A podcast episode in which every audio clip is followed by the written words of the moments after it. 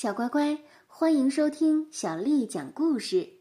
今天，杨涵姐姐继续为你讲的是《列那狐的故事之朝廷上的控诉》。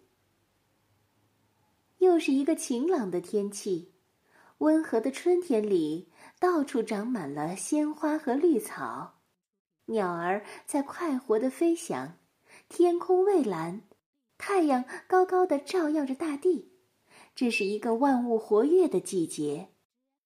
狮王诺伯勒专门选在这样的日子，召集所有的大臣来上朝。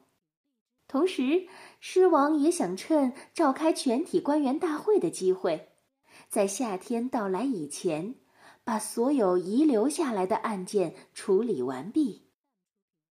今年的争论目标主要集中在狐狸列娜身上。风言风语已经传到了宫中，狮王打算通过这次集会，把狐狸列娜的事弄个水落石出。事后，飞燕儿是个有点自以为是的人，他对这件事情得出的结论是纯属谣传。为王多年的诺伯勒要比他的师后冷静的多了。他对飞燕儿说。即使是谣传，他们也要听听列娜自己的解释。当事人是最清楚的了。狮王之所以这么说，是因为他太了解自己的臣子们了。他们心胸狭窄，只要见到谁有点起色，就群起而攻之，甚至不惜捏造事实。他想通过列那事件打击一下朝廷当中的歪风邪气，以正视听。为了确保会议的顺利召开，这个集会的通知老早就由蜗牛泰尔迪夫慢吞吞的爬到各家发出了。蜗牛的速度虽然慢，可是他办事踏实，从不毛手毛脚。正日子一到。各路诸侯老早就出发去拜见狮王，狮王威严地坐在一棵大树下面，之后飞燕儿陪伴在他的身边。御祭司柴狗在记录报道大臣的名字，到会的有熊狼叶森格伦、秃鹫莫弗拉、狗熊伯伦、野猪格伦培、梅花鹿布里塞梅、猴子匡特勒。羚羊木索还有好多好多，缺席的有熊狼叶森格伦的弟弟普里莫和狐狸列娜。对于普里莫，人们想当然的认为他一定是有什么急事在路上耽搁了。可是列娜就不同了，人们断定他是躲避审判而故意缺席的。因为即使在朝廷上，也早就听说列娜这一年来为非作歹的劣迹了。列娜一定在担心自己在朝廷上遭受围攻，因为在这里他的鬼心眼儿是无处可使的。其实这一点，连一向工于心计的列娜都想错了。如果他到场，人们会由于害怕今后狭路相逢而闭口。既然他缺席，人们就憋不住心中的气恼了，七嘴八舌的开始了控诉。第一个控诉他的是叶森格伦。狮王诺伯勒竖起耳朵，倾听着这位优秀男爵的发言。叶森格伦就开讲了，他说：“列娜当然不敢来。”他自己所干的一切坏事，他心中有数。他一贯背信弃义，一贯背叛亲人朋友，人人都指责他，而且要求制裁他。英明的陛下啊，请审判这个卑鄙的家伙吧！有些大臣跟着呼喊起来。叶森格伦说。既然我已经开了口，就让我继续痛痛快快的讲下去吧。我，我控告这只狠毒的狐狸呀！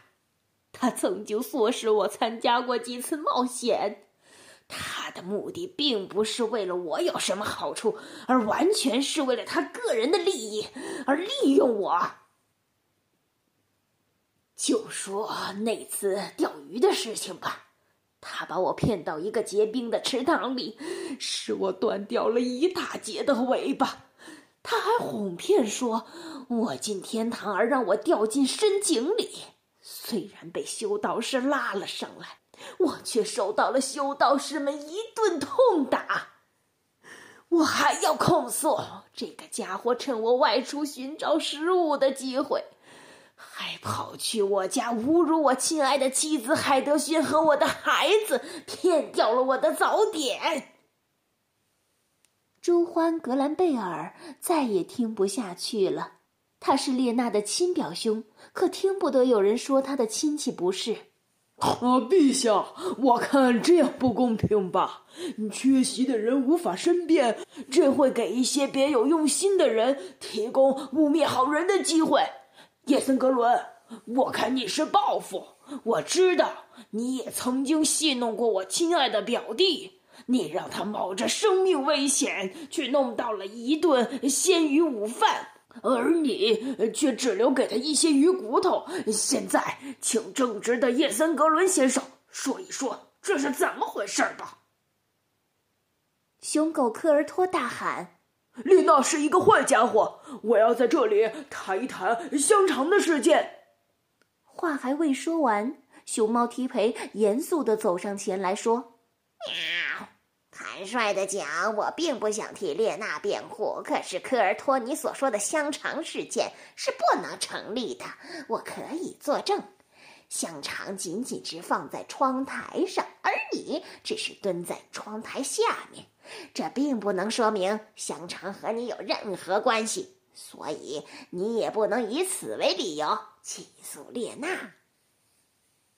科尔托不肯罢休。我的主人明明说了，香肠是给我的。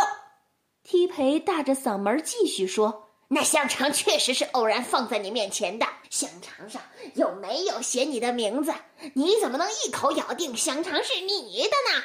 至于我，只是从列娜的手中夺了香肠，所以我理所当然的吃掉了它。这总不能是错误吧？”听完了提培的诉说。狮王和狮后交换了意见，他们基本赞同梯培的解释，尤其是狮后飞燕儿，显出了不耐烦的神色。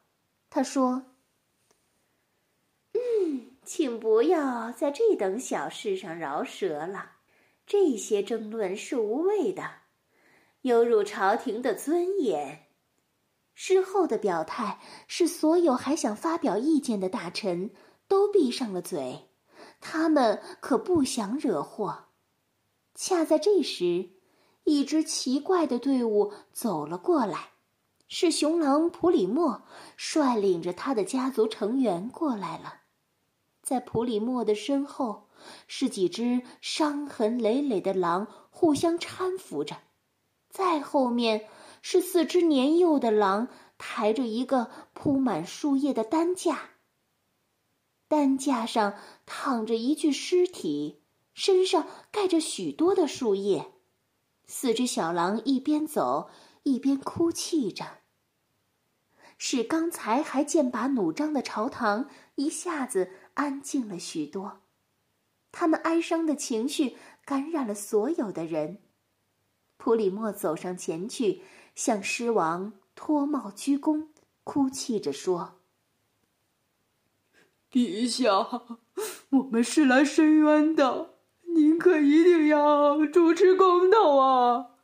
我们家族中发生了一起凶杀案，是一个可耻的谋杀犯，他犯下了这个案件。事情的经过是这样的：我们一家人原本居住在宁静安详的黑暗谷中，生活幸福美满。可是呢凶狠的凶手设下了圈套，让城堡里的农民和猎人袭击了我们。是那可恶的家伙完全毁掉了我们的幸福生活。他使我的家人惨遭杀害，请求陛下审判这个可恶的贼，严厉的惩罚他。说到这儿，普里莫已经泣不成声了。听到普里莫的控诉，动物王国的臣子个个开始了义愤填膺的议论起来，连狮后眼中也噙着泪水。他们一齐的喊道：“大王呀，大王，请为我们报仇啊！”普里莫用激昂的声音带头喊起了口号：“主持公道，伸冤报仇！”在场的全体臣子都跟着怒吼了起来。诺伯勒听了控诉后，心中早已有数，但是他还是故意问道：“犯罪的凶手是谁呀？”“是列娜，是狐狸列娜。”普里莫大声地说，于是大家吼得更厉害了。然而，狮王诺伯勒却庄严地站起来，镇定地说：“在判决之前，我们不得不听听被告的陈述。他必须辩护，这是必不可少的法律程序，也是他的权利。”朱欢格兰贝尔。趁此机会重新发言，他说：“陛下，请允许我来讲几句。没有证据的控诉是不能生效的。列娜早在好几天以前就进了修道院，我可以在这儿证实这一点。因此，人们所说的他的这么多的罪行是怎么犯下的呢？”狮王问道：“他真的已经进了修道院吗？”大王现在已经离开了。好驴子贝纳尔，他还补充说道：“他不能够解决肉食，他不能够解决肉食。我担心他会违法乱纪，并带坏进修的修道士，因此已经叫他出院还俗了。现在他已经回到自己的家里了。”格兰贝尔还要证明案件发生的日子，列娜恰好在修道院。可是经过核对日期，他也没有什么可说的了。诺伯勒下令，把列娜找到这儿来。谁愿意完成这个任务？可是群臣的反应很冷淡，他们都明白，这是一件棘手的事情。狗熊伯伦是没有心计的，他傻里傻气的领命到马贝杜去捉拿列娜。